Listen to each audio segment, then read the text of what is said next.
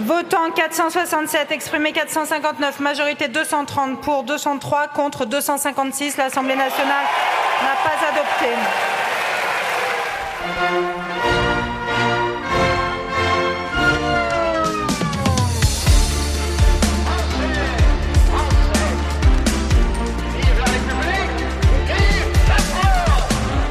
Großer Jubel in der französischen Nationalversammlung. Bei einer Teilabstimmung im Parlament siegt die Opposition nach nächtlicher Debatte gegen die Regierung und kippt damit den Altersindex, einen zentralen Teil der umstrittenen Rentenreform der Regierung.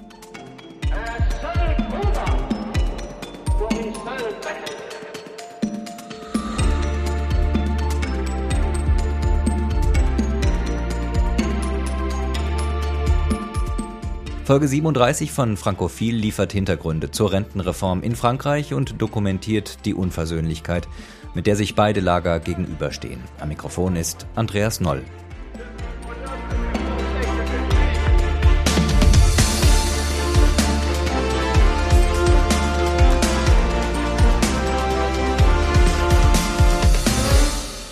Ältere Menschen einfach loszuwerden, das sollte Artikel 2 der Rentenreform den Unternehmen erschweren. Er sollte für Firmen Anreize schaffen, um mehr ältere Menschen zu beschäftigen.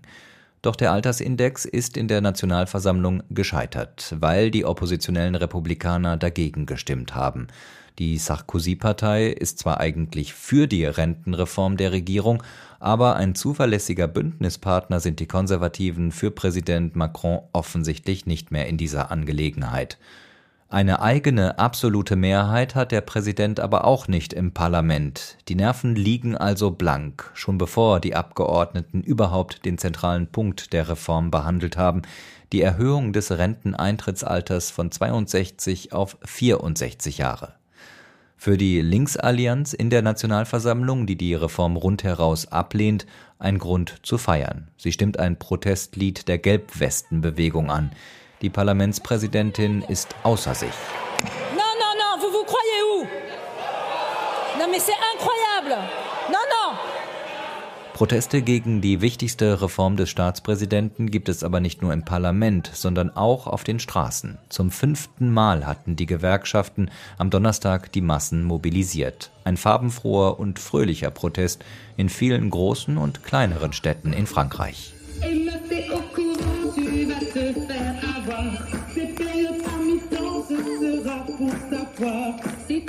Für die Gewerkschaft ist klar, die Regierung muss auf den Kernpunkt ihrer Reform, die Anhebung des Renteneintrittsalters von 62 auf 64 Jahre, verzichten.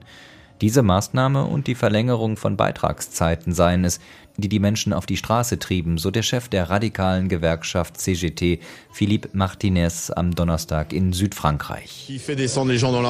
euh, essentiellement et très majoritairement, c'est le recul de l'âge de la retraite et l'allongement de la durée des cotisations. CGT-Chef Philippe Martinez. Aber es gehe irgendwie auch um mehr. Die Frage der Rente sei so etwas wie der Tropfen, der das Fass zum Überlaufen gebracht habe bei den Menschen, bei dem ganzen Groll gegen die Regierung, der sich in den letzten Jahren angestaut habe. La question de la retraite, c'est un peu la goutte d'eau qui fait déborder le vase de, de toutes les rancœurs qu'il y a euh, contre le gouvernement depuis des années. Der Kampf gegen die Rentenreform, das sagen sowohl die radikale CGT als auch die gemäßigte Gewerkschaft CFDT, wird weitergehen. Am 7. März wollen die Gewerkschaften Frankreich lahmlegen. CFDT-Chef Laurent Berger spricht von der größten Protestbewegung in Frankreich der letzten 30 bis 35 Jahre. Und es gebe keine Antwort darauf von der Regierung. Je le dis, on est dans un mouvement social qui est le plus gros de 30 ou 35 dernières années. Et il n'y a pas de réponse. C'est pas possible. CFDT-Chef Laurent Berger und er macht auch klar, warum die Gewerkschaften die Erhöhung des Renteneintrittsalters ablehnen. Sie sei unzumutbar. Er habe vergangene Woche erst Hilfskräfte für die École Maternelle getroffen. Wie sollen wir bis 64 arbeiten, hätten die ihn gefragt, wo sie sich doch immer auf die Höhe der drei bis sechsjährigen bücken müssten. Sowas muss man doch hören, so Berger. J'ai rencontré les ATSEM la semaine dernière qui me disent mais comment vous voulez aller jusqu'à 64 ans avec des gamins en maternelle et avec des positions, euh, des postures qui sont compliquées. Donc il faut entendre ça. Donc, euh, der Chef der gemäßigten Gewerkschaft CFDT Laurent Berger, doch Kompromissbereitschaft in den Kernpunkten der Reform ist auf Regierungsseite nicht in Sicht. Sie hält die Strukturreform für unumgänglich. Berechnungen gehen davon aus, dass die Regierung mit der Reform bis zu 18 Milliarden Euro jährlich einsparen könnte. Eine akute Schieflage der Rentenkassen gibt es in Frankreich indes aktuell nicht.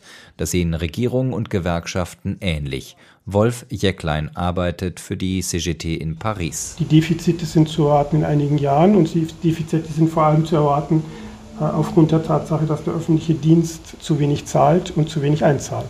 Die, das Rentensystem, was die privaten Versicherten angeht, ist nicht defizitär und wird es auch in der nächsten absehbaren Zeit nicht werden. Also die Leute sehen schon mal nicht ein, warum man jetzt unbedingt mit aller Gewalt und man hat dann schon den Verdacht, dass es eben um, um ideologische Gründe geht. Eventuell auch einfach um eine Machtprobe.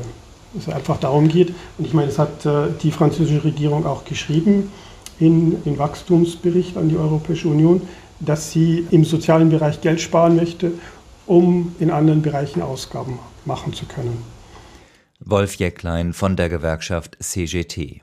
Dass die Gewerkschaften überhaupt, anders als in Deutschland, sich so massiv in die Reformdebatte um die Rente einmischen, hängt mit einem Privileg zusammen.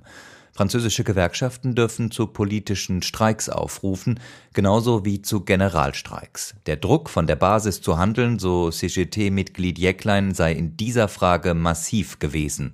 Sogar bei der eigentlich kompromissbereiten Gewerkschaft CFDT. Die, die, die Gewerkschaft, und ich meine, das hat sich ja gerade beim letzten CFDT-Kongress gezeigt, der Vorschlag für den Kongress war nicht äh, über die, die, die Altersgrenze zu debattieren und sozusagen zu akzeptieren, wenn die raufgesetzt wird. Und es ist in, in, vom Kongress geändert worden. Das heißt, das ist die, die Gewerkschaften, die jetzt sozusagen auf die Straße gehen, vertreten durchaus die Meinung ihrer Mitglieder. Es ist also nicht so, dass sozusagen die Gewerkschaftsführung im Alleingang in den Machtkampf mit Macron oder so anzetteln möchte oder jetzt sich äh, mit der Regierung es anlegen möchte, sondern sie vertritt durchaus die Meinung und ich meine, die Mobilisierung auf der Straße bzw. die öffentliche Meinung ist auch ganz eindeutig, dass die Gewerkschaften durchaus die Mehrheit der Franzosen vertreten. Der Pariser Gewerkschafter Wolf Jäcklein. Monika Queißer ist Expertin für Sozialpolitik bei der Industrieländerorganisation OECD und ständiges Mitglied im französischen Rentenrat COR. Frau Queißer, die Regierung sieht die Reformnotwendigkeit in der Rente. Die Gewerkschaften wiederum glauben, dass trotz der längeren Lebenserwartung die Rente mit 62 erhalten bleiben kann. Was würden Sie aus Ihrer Beobachterperspektive sagen? Wären die Renten in Frankreich auch ohne Reform sicher? Grundsätzlich ist es schwierig zu sagen bei umlagefinanzierten Rentenversicherungssystemen, ob sie nachhaltig sind oder ob sie zu teuer sind oder ob sie langfristig finanzierbar sind oder nicht. Das ist nämlich erstens mal eine politische Entscheidung, wie viel ein Land für die Rente ausgeben möchte. Dann muss man sich anschauen, wie diese Kosten finanziert werden sollen langfristig. In Frankreich konzentriert sich sehr stark die Debatte um das Defizit in den Rentenkassen, das projiziert worden ist für die nächsten Jahre. Die Diskussion geht jetzt vor allen Dingen darum, wie man dieses Defizit zu füllen hat. In Deutschland zum Beispiel haben wir solche Debatte überhaupt nicht denn es geht nicht so sehr um das Defizit, das wir haben, weil wir einen Bundeszuschuss in Deutschland haben, der automatisch irgendwelche Defizite in den Rentenversicherungen mehr oder weniger ausgleicht. Was deswegen für mich persönlich und auch viele andere Beobachter die relevantere Stellgröße ist, ist der Anteil der Rentenausgaben am Bruttoinlandsprodukt. Und da steht Frankreich sehr hoch im OECD-Vergleich. Frankreich gibt jetzt schon rund 14 Prozent des Bruttoinlandsprodukts nur für Renten aus ist jetzt dritthöchste Wert nach äh, Griechenland und Italien in der OECD. Diese Ausgaben werden aber vom französischen Rentenrat als mehr oder weniger stabil projiziert in die Zukunft trotz alternder Bevölkerung weil nämlich die Ersatzrate, das heißt also das äh, Niveau der Renten im Vergleich zum vorigen Einkommen, langfristig abgesenkt wird. Und wenn man sich diese Projektionen anguckt, dann kommt man in der Tat zu einer relativ stabilen Ausgabenentwicklung. Aber da ist eben dann jetzt die größere Frage, will man, selbst wenn die Projektionen so eintreten, will man in Kauf nehmen, dass die Renten erstens sinken und zweitens will man langfristig auch so viel, einen so großen Anteil vom äh, Bruttoinlandsprodukt für die Renten ausgeben. Wenn Sie sagen, großer Anteil äh, vom Bruttoinlandsprodukt, Sie haben jetzt gerade auch die Steuerzuschüsse in der Bundesrepublik erwähnt. Welche Rolle spielt der Staat? Welche Rolle spielen denn Steuerzuschüsse für die Rentenkasse in Frankreich? Anders gefragt, wie solide ist die ja nur aus Beiträgen gespeiste Kernversicherung finanziert? Die Finanzierungsflüsse in Frankreich sind relativ kompliziert. Es werden ähm, Beiträge auf das Einkommen erhoben, wie auch in Deutschland. Und der Beitragssatz für die Renten liegt bei circa 28 Prozent im Moment in Frankreich. Der wird zu 60 Prozent von den Arbeitgebern bezahlt und zu 40 Prozent von den Arbeitnehmern. Zusätzlich gibt es aber auch noch andere Einkommensquellen für die Rentenversicherung. Zum Beispiel gibt es die sogenannte Contribution sociale généralisée.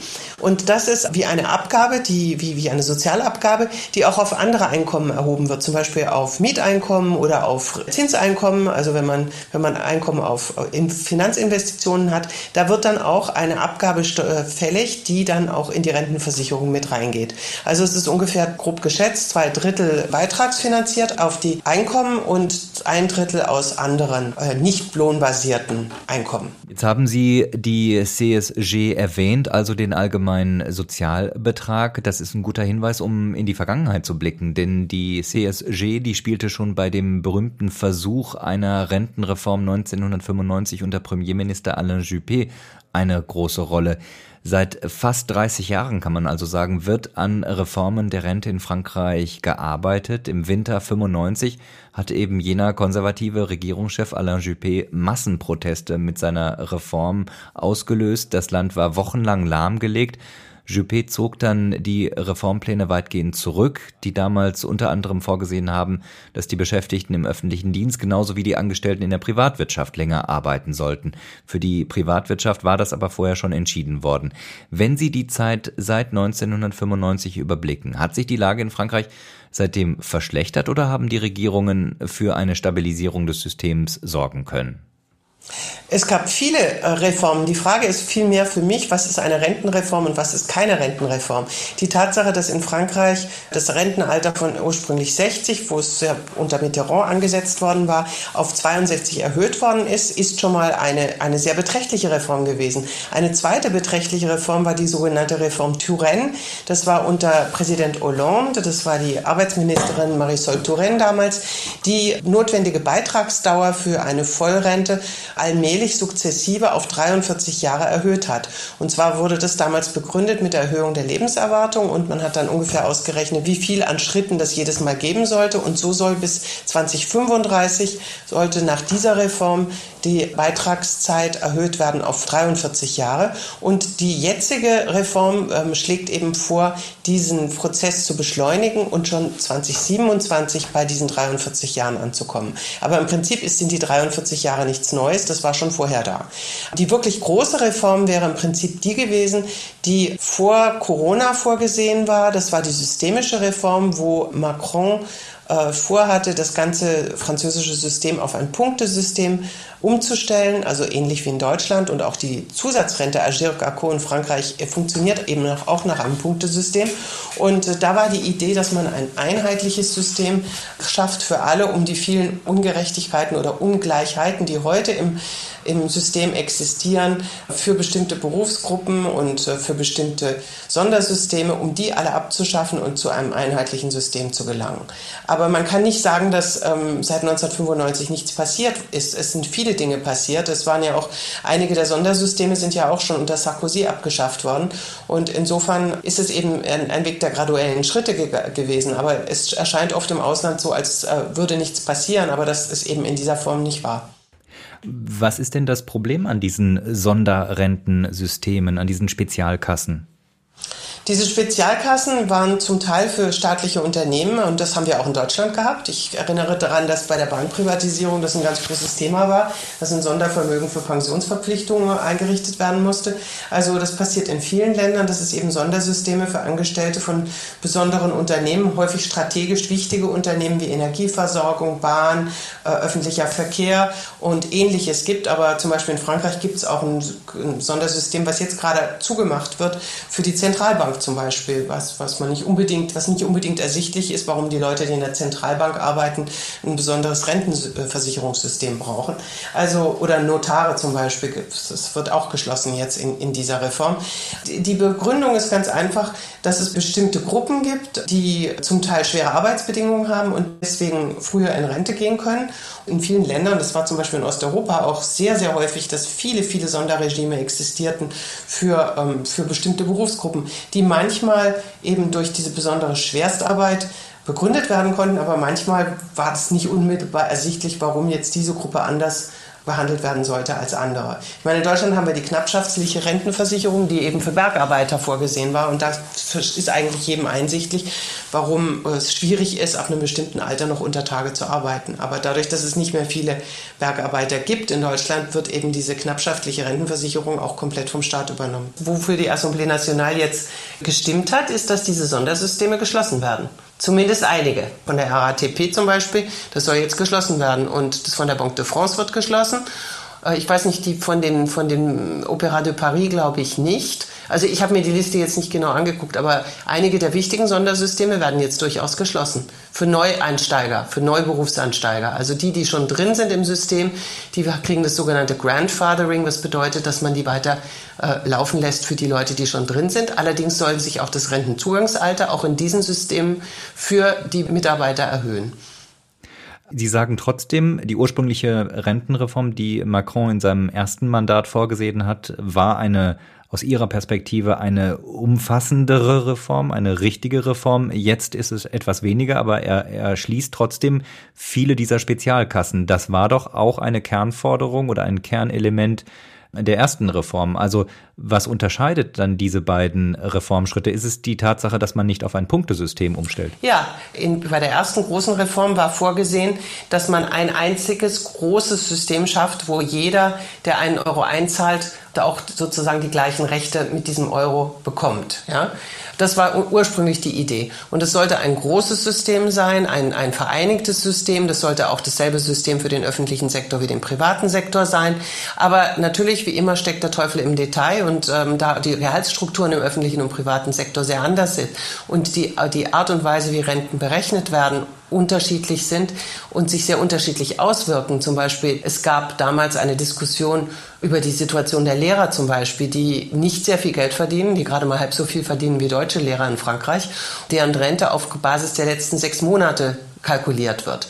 Wenn man dann auf eine, ein System umsteigt, wo die gesamte Berufskarriere bei der Berechnung mit in, einbezogen wird, wie das zum Beispiel im deutschen Punktesystem der Fall ist, dann verlieren natürlich diese Berufsgruppen also sehr, die vorher eben auf, auch nur auf, Letz-, auf den letzten sechs Monaten basiert waren. Das hätte zu starken äh, Leistungskürzungen geführt für, ein, für eine Berufsgruppe, die ohnehin schon nicht besonders gut bezahlt wird.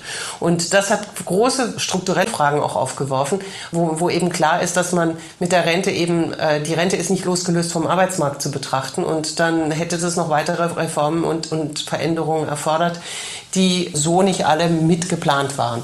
Man kann die zwei Reformen gar nicht vergleichen. Dieses Mal ist es, wird das System grundsätzlich jetzt nicht angetastet, bis auf diese Sondersysteme, die ja nur äh, ganz begrenzte Berufsgruppen betreffen. Also jetzt, jetzt ist nicht die Rede davon, zum Beispiel ähm, zu harmonisieren im öffentlichen Sektor und im privaten Sektor. Ja? Für Angestellte und Beamte gibt es nach wie vor ein getrenntes System in Frankreich und das ist jetzt mit der derzeitigen Reform auch nicht vorgesehen, dass man das ändert. Da ist übrigens Frankreich wie Deutschland das eines von vier nur vier OECD-Ländern zusammen mit Belgien und Korea, das noch komplett getrennte Rentenversicherungssysteme für Beamte und für Privatsektorangestellte hat. Wenn die Reform, so wie sie aktuell diskutiert wird, mit allen derzeit bekannten Zugeständnissen, die die Regierung gemacht hat, beschlossen würde, hätte sich Frankreich damit aus Ihrer Sicht nur Zeit erkauft oder wäre die Rentenversicherung damit auf eine ja, was soll ich sagen, auf eine dauerhaft solide, stabile Grundlage gestellt? Das kann man nicht beurteilen. Es gibt kein einheitliches Kriterium, von dem man sagen kann, wenn wir das machen, dann ist die Rente für immer sicher. Und da brauchen wir nie mehr nachbessern. Sowas, so, gibt es leider nicht. Man hat, wenn man fragt, ob ein Rentenversicherungssystem sozial nachhaltig ist, ist es relativ einfacher zu schauen. Denn wenn Sie zum Beispiel jede Menge Rentner in Altersarmut haben, dann ist das System, was immer das System auch ist, ist sozial nicht nachhaltig. Wenn man, wenn man sagt, ähm, ist das System finanziell nachhaltig, kann man die, auf dieses Defizit gucken und sagen, hat man langfristig kein Defizit mehr und man kann, man kann beschließen, dass finanzielle Nachhaltigkeit bedeutet, dass es kein Defizit mehr, keinen Unterschied zwischen Einnahmen und Ausgaben gibt. Aber dann ist die Frage, soll man eventuelle Bundeszuschüsse damit einbeziehen oder nicht? Ist es nachhaltig, wenn man 14 Prozent vom Bruttoinlandsprodukt für Renten ausgibt. Die Franzosen meinen ja, die Österreicher meinen das auch zum Beispiel. Aber in Deutschland meint man eben zum Beispiel, dass es nicht nachhaltig ist, wenn man einen Beitragssatz hat, der über 22 Prozent geht, während die Franzosen jetzt schon bei 28 Prozent sind. Auch der österreichische Beitragssatz, der in Österreich wird ja sehr häufig mit Deutschland verglichen in der, in der Rentenversicherung, auch der ist höher. Also es ist wirklich eine Frage, wie viel Sozialausgaben hat man insgesamt? Und da ist Frankreich Spitzenreiter in OECD-Ländern mit über 30 Prozent an Sozialausgaben. Sozialausgaben. Und dann kann man sich eben überlegen, wie viel möchte man für Renten ausgeben, wie viel möchte man für äh, andere Bereiche ausgeben in der Sozialpolitik, zum Beispiel für Pflege, wo es keine obligatorische Pflegeversicherung in Frankreich gibt, wie bei uns in Deutschland. So gibt es dann eben verschiedene Abwägungen zu machen. Und ähm, in Frankreich scheint die Rente einen ganz besonderen, äh, wichtig Stellenwert zu haben. Und die Frage nach einer intergenerationellen Solidarität und wie viel das für jüngere Generationen kostet, wird nicht sehr häufig gestellt, sondern die Frage ist einfach, wir wollen so viel ausgeben. Und zum Beispiel hat die Regierung jetzt auch nicht gesagt, dass, dass ihr Ziel ist, die 14 Prozent zu verringern, sondern die Regierung hat jetzt immer von, von den Defiziten gesprochen.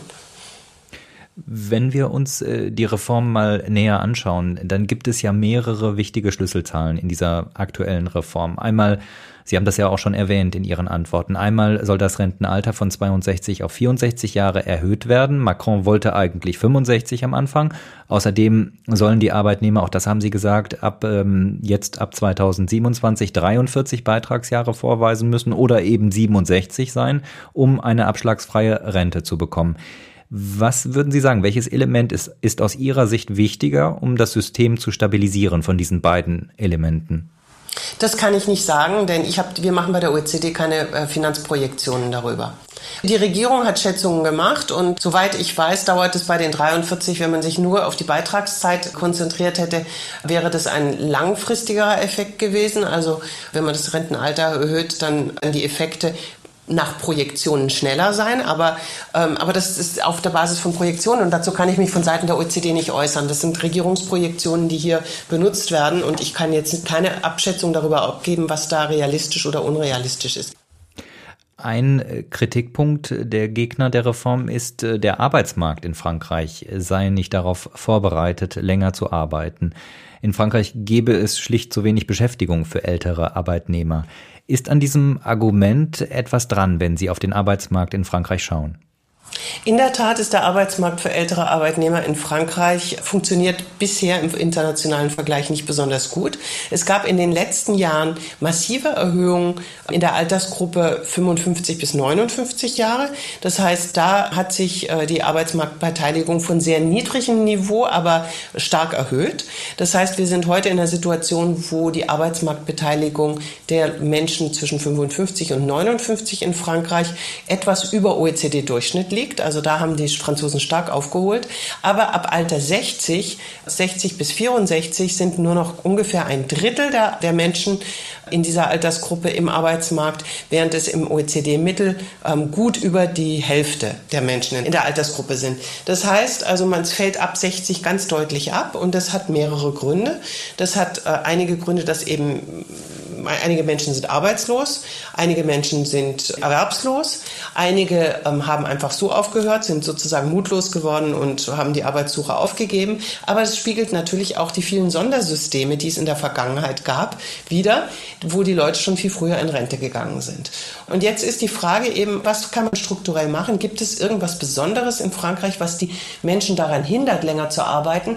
Und ähm, bisher würde man eigentlich sagen, dass es nicht wirklich der Fall ist. Allerdings gibt es neue neuere Indikatoren von Eurofound, der äh, Europäischen Agentur für Arbeitsbedingungen, die durchaus zeigen, dass Frankreich in einigen Indikatoren nicht besonders gut aufgestellt ist. Zum Beispiel was das Tragen schwerer Lasten betrifft, was schmerzhafte Positionen bei der Arbeit betrifft. Es gibt noch eine Reihe von anderen Indikatoren, bei denen Frankreich im europäischen äh, Vergleich relativ schlecht abschneidet. Und insofern müsste man natürlich die Arbeitsbedingungen insgesamt attraktiver gestalten, besser gestalten, besser anpassen an ältere Arbeitnehmer, so dass sie das auch körperlich überhaupt ähm, leisten können. Und vielleicht muss man aber auch grundsätzlich im System soweit was ändern, dass die, dass die Arbeitgeber weniger diskriminieren wenn sie ältere Arbeitnehmer als Bewerber haben zum Beispiel. Denn man hört immer wieder, und das ist anekdotisch, das ist ein bisschen schwierig nachzuweisen, weil man natürlich jetzt keine konkreten Daten hat, zu sagen, wie viele Arbeitnehmer werden abgelehnt aufgrund ihres Alters, wenn sie sich eine neue Stelle suchen. Es, es scheint doch äh, aus anekdotischen Informationen her doch so zu sein, dass relativ starke Altersdiskriminierung stattfindet. Und deswegen ist eben diese ganze, ganze Thema von Emploi Senior, also Arbeitsmarktbeteiligung älterer Arbeitnehmer, ein wichtiges Element in den Diskussionen um die französische Rentenreform geworden. Ist das ein Thema, was die Tarifparteien aufgreifen müssten oder müsste man das gesetzlich regeln? Ist das eine Frage fürs Parlament, für die Regierung? Ich glaube, Sie brauchen wahrscheinlich beides. Also Sie müssen natürlich die Nichtdiskriminierungsgesetzgebung, die muss natürlich auch einforderbar sein, weil wenn man das nicht einfordern kann, dann, dann hilft es wenig. Die Regierung hat ja auch einen sogenannten Index vorgeschlagen, der aber jetzt abgelehnt wurde. Da war die Idee, dass die Unternehmen äh, nachweisen sollen, wie viele ältere Arbeitnehmer sie neu einstellen und wie viele ältere Arbeitnehmer sie in der Belegschaft haben. Jetzt ist es natürlich nicht ganz einfach zu implementieren, denn sie haben natürlich IT-Unternehmen, die, die junge Leute brauchen, die direkt aus der Ausbildung kommen, weil die die neuesten, die neuesten äh, Kompetenzen haben, die man braucht, äh, was Software und ähnliches betrifft, wo es vielleicht schwieriger ist für solche dynamischen Technologieunternehmen einen hohen Prozent Prozentsatz an älteren Arbeitnehmern zu haben, während es im Servicebereich vielleicht einfacher zu bewerkstelligen ist. Das war jetzt eine neue Idee, die so ein bisschen sich anlehnt an den Egalité-Index. Das ist der Gleichstellungsindex fürs Thema ähm, Geschlechtergleichstellung. Das Wesentliche an, an, an Wechsel muss natürlich zwischen den Sozialpartnern stattfinden. Das ist natürlich schwieriger zu beeinflussen. Eine andere Kritik, die es gibt, die betrifft äh, die soziale Ausgewogenheit der Reform. Frauen seien dadurch benachteiligt, sagen die Kritiker. Auch die Härtefallregeln seien nicht ausreichend. Ob man diese Einschätzung teilt, wobei die Regierung zum Teil gesagt hat, ja, das stimmt mit den Frauen, da gibt es Benachteiligungen.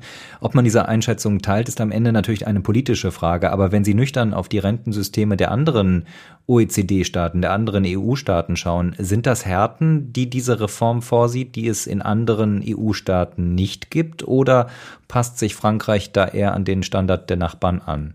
Die, die Ungleichheit, die entsteht, wenn man den, den Altersmarker verschiebt, die, der die hat sehr viel damit zu tun, wie dieses System konstruiert ist. Dadurch, dass sie sowohl eine bestimmte Zahl von Beitragsjahren brauchen und ein bestimmtes Rentenalter, ist, wenn sie das Rentenalter verschieben, und die Leute vorher nicht in Rente gehen können, dann werden sie immer welche haben, die plötzlich ein Jahr länger arbeiten müssten, obwohl sie eigentlich im Prinzip schon genug Beitragsjahre gehabt hätten. Und bei den Frauen wird das, wurde das hier als besonders ungerecht empfunden, weil die Frauen eben pro Kind acht Trimester, das heißt zwei Jahre Beitrag, Beitragszeit gutgeschrieben bekommen. Und mit diesen, mit diesen zwei Jahren pro Kind, und wenn man drei Kinder hat, dann, dann sind es eben sechs Jahre, konnte man äh, eben damit früher in Rente gehen. Das bedeutet, dass viele mit 62 oder so vielleicht auch sogar schon vorher eben genug Jahre hatten, um dann zu gehen. Und diese Leute hätten dann jetzt vielleicht genug Jahre, hätten ihre 43 Jahre und müssten trotzdem noch bis 64 warten. Und das wird eben als besonders ungerecht empfunden. Die Frage von Gerechtigkeit ist aber eine, die schwierig zu lösen ist. Zum Beispiel wissen wir alle, das ist in Frankreich auch so, dass Frauen sehr viel länger Rente beziehen als Männer, ganz einfach, weil ihre Lebenserwartung sehr viel länger ist. Und äh, das ist natürlich eine Frage, das findet eigentlich niemand ungerecht, weil es einfach so ist. Und man kann dann auch sagen, das ist eine gute Kompensation dafür, dass sie kriegen länger Rente, weil sie ja auch Kinder bekommen haben und dann Auszeiten hatten aufgrund von der Kindererziehung. Aber man kann natürlich fragen, ist das gerecht oder ist das ungerecht? Und wie viel kann, kann und soll ein Rentensystem dafür kompensieren, dass auf dem Arbeitsmarkt während eines gesamten Arbeitslebens eben große Ungleichheiten entstanden sind? Frauen verdienen weniger, weil sie nicht in dieselben Berufe gehen. Frauen werden ähm, arbeiten häufiger in Teilzeit, Frauen werden weniger häufig befördert, haben weniger häufige Führungspositionen, sind eben oft äh, nicht in den lukrativen MINT-Berufen, sondern in anderen Berufen, die sehr, zwar sozial sehr wichtig sind, wie im Gesundheitsbereich, im sozialen Bereich, im Bildungsbereich, aber die sehr viel schlechter entlohnt werden. Frauen kriegen die Kinder und sind immer noch in fast allen OECD-Ländern die, die am meisten dann ihre äh, bezahlte Arbeitsstunden reduzieren, während die Männer weiter durcharbeiten. Also da gehen viele viele Sachen einfach über ein gesamtes Arbeitsleben lang schief und dazu versuchen, das mit einem Rentenversicherungssystem alles auszugleichen, ist eine quasi unmögliche Aufgabe. Das ist ein gutes Stichwort für die letzte Frage, wenn Sie sagen Beitrag und Leistung. Wie sieht es mit Beitrag und Leistung aus im französischen Rentensystem? Es gibt ja die Berichte, gerade auch in Deutschland, die davon ausgehen, dass es dem französischen Rentner besonders gut geht, weil das Rentenniveau in Frankreich eben besonders hoch sei. Was sagen Ihre Zahlen dazu im europäischen Vergleich?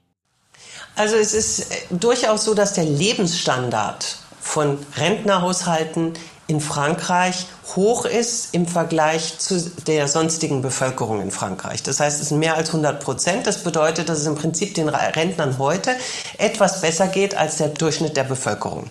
Das heißt, wir messen das immer, wir messen das nicht zwischen verschiedenen Ländern, sondern wir messen den, den Lebensstandard von Rentnern im Vergleich zu der, Restbevölkerung in jedem einzelnen Land. Und damit ist Frankreich eines der ganz wenigen Länder, äh, wo die Rentner einen besseren Lebensstandard haben. Aber natürlich reflektiert diese Situation heute frühere Renten. Und da, und da sind viele Leute dabei, die eben unter anderen Bedingungen in Rente gegangen sind. Außerdem ist es auch so, dass ähm, es natürlich damit zusammenhängt, mit wem Rentner in einem Haushalt zusammenleben. Wenn sie zum Beispiel eine jüngere Frau haben, die noch im Arbeitsmarkt ist, dann das, kommt das Einkommen auch dazu. Und sonstige Einkommen, die aus, aus, aus Vermietung, aus, aus Investment kommen können, das, das geht alles mit rein. Äh, die, wenn man nur die gesetzliche Rente nimmt, äh, und wir, nehmen, wir machen ja Projektionen bei der OECD, wo wir Länder vergleichen, indem wir für jedes Land annehmen, dass jemand mit 22 anfängt zu arbeiten und dann durcharbeitet bis zum Alter, wo man erstes eine abschlagsfreie Rente bekommt. Und da ist es so, dass Frankreich also ähm, über dem OECD-Durchschnitt liegt oder über dem EU-Durchschnitt, so glaube ich 74 Prozent Nettoersatzrate ähm, im Vergleich zu ungefähr 66 Prozent äh, im EU-Durchschnitt. Aber das ist jetzt durchaus nicht so, dass es für den, für den Durchschnittsverdiener überaus großzügig ist. Es ist, liegt über dem Durchschnitt, aber es ist jetzt nicht so, dass es die großzügigsten Renten aller Zeiten sind. Also man muss sich wirklich angucken, was, was passiert ist in all diesen verschiedenen Reformen und wie sich das in Zukunft entwickeln wird. Und es gibt ja in Frankreich nicht nur dieses Regime General, auf den sich die ganzen Diskussionen im Moment gerade konzentrieren, sondern es gibt noch das ebenfalls umlagefinanzierte Zusatzsystem Agirt Arco, äh, wo auch noch ein guter Teil der Rente rauskommt. Und dieses System hat schon andere äh, Regeln. Es wird von den Sozialpartnern auch verwaltet und da muss man auch schon mal ein Jahr länger noch arbeiten als im Regime General, um eine abschlagsfreie Rente zu bekommen. Da sind auch Entscheidungen getroffen worden, wie dieses ein Punktesystem, wie sich diese Punktwerte langfristig entwickeln, die auch zu Rentensenkungen führen werden. Also es ist jetzt nicht so, dass Frankreich, vor allen Dingen nicht die zukünftigen Rentner, in einem Rentnerparadies leben werden im Vergleich zu anderen Ländern. Das Rentensystem in Frankreich im Vergleich mit anderen Ländern. Monika Queiser war das Expertin für Sozialpolitik bei der Industrieländerorganisation OECD. Was wird nun in Frankreich passieren, wenn Staatspräsident Emmanuel Macron mit seiner Regierung diese Reform in den kommenden Wochen durchs Parlament bringt und sie im Spätsommer in Frankreich in Kraft tritt? CGT-Gewerkschafter Wolf Jäcklein hat für diesen Fall eine klare Prognose. Ähm, das wird schwierig. Ich denke, dass die, die Aussicht, wenn Macron mit aller Gewalt diese Reform durchsetzt, äh, wir als Ergebnis 2027 Marine Le Pen als Präsidentin haben werden. Die Tatsache, dass es jetzt einfach äh, brutal durchführt, äh, führt dazu, dass sich die Leute eben von der Politik nicht vertreten fühlen und dann irgendwelche ganz typisch eben Protesthaltungen für andere einfachere Lösungen, irgendwelche demagogischen ähm, Lösungen stimmen werden. CGT-Gewerkschafter Wolf Jäcklein. Er und Monika Queißer von der OECD waren zu Gast in Folge 37 von Frankophil zur Rentenreform in Frankreich. Die wissenschaftliche Begleitung dieser Ausgabe lag bei Landry Charrier. Der Dank für die Unterstützung geht an das Gustav Stresemann Institut in Bonn und den Deutsch-Französischen Bürgerfonds. Am Mikrofon war Andreas Noll.